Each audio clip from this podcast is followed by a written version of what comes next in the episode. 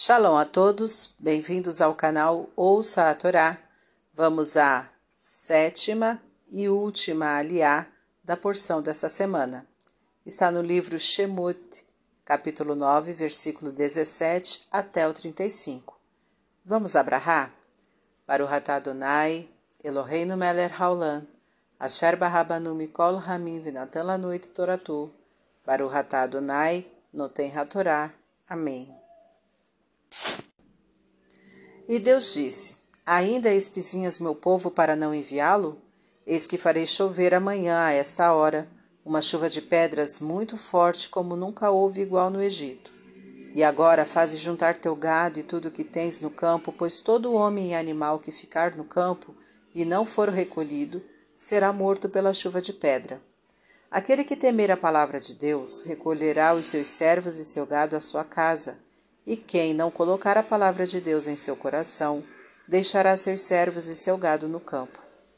E disse Deus a Moisés: Estende tua mão para os céus, a fim de que caia uma chuva de pedras em todo o Egito, sobre o homem, sobre o animal e sobre toda a erva do campo.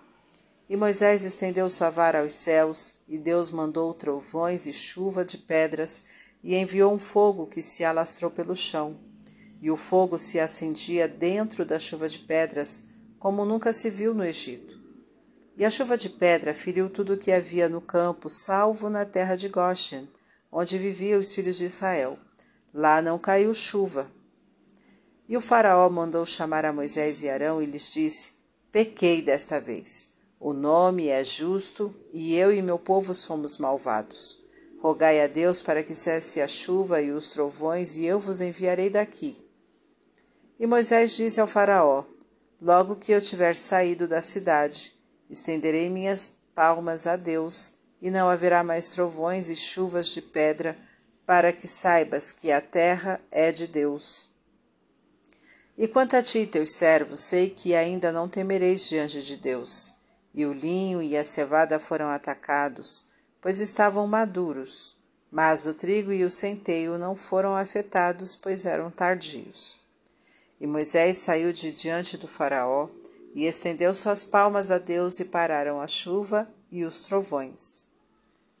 E o Faraó viu que a chuva parou e tornou a pecar, e endureceu seu coração e o de seus servos, e não enviou os filhos de Israel, conforme Deus havia dito a Moisés. Amém. Baruch atah Adonai Eloheinu melech haolam Ashar Natan Lanu Toratot Toratemet Verraeu Lanatá Betorreino. Baruch Atah Adonai Noten HaTorá. Amém. Vamos aos comentários desta liá? Os hebreus foram obrigados a carregar pedras a fim de construir as cidades para os egípcios. Muitos foram penalizados por não poderem carregá-las na quantidade estipulada. Agora, era a vez dos egípcios serem castigados com pedras. As pedras que simbolizavam a destruição eram acompanhadas de fogo, que simbolizava a presença divina. Mesmo quando não parece que isso será que tudo será destruído, Deus está presente e controla os acontecimentos com justiça perfeita. O faraó percebeu os significados dos castigos que eram submetidos ele e seu povo e constatou como Deus é justo e quão malvados eram os que não obedeciam. Devemos procurar achar os motivos dos males que nos acometem, pois com frequência são decorrentes de nossas atitudes negativas diante da vontade de Deus. Quando se tem algo valioso, cuida-se dele com carinho. A terra é de Deus e é para ele muito valiosa que ele faz com ela, o que ele faz com ela pode nos ser incompreensível, pois temos capacidade para entender. Não temos capacidade para entender. Mas ele o faz com amor. Quando as coisas estão difíceis, procura-se uma aproximação com Deus, e quando o aspecto passa, frequentemente esquece-se dele para refletir. Saiba que Deus está presente em todo o lugar e a cada momento, mesmo que haja tragédias e destruições.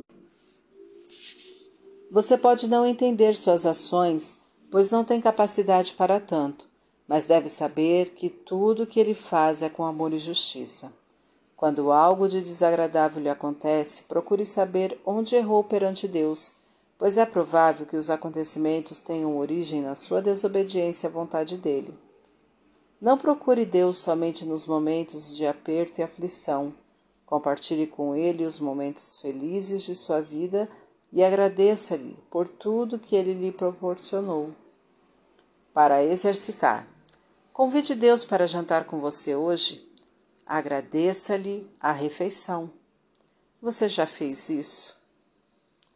Tá gostando do conteúdo do canal? Então curta, comenta, compartilha.